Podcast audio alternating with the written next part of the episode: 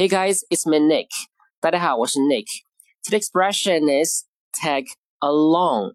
Tag along. Tag 意思有名词标签儿或者是动词紧随着的意思。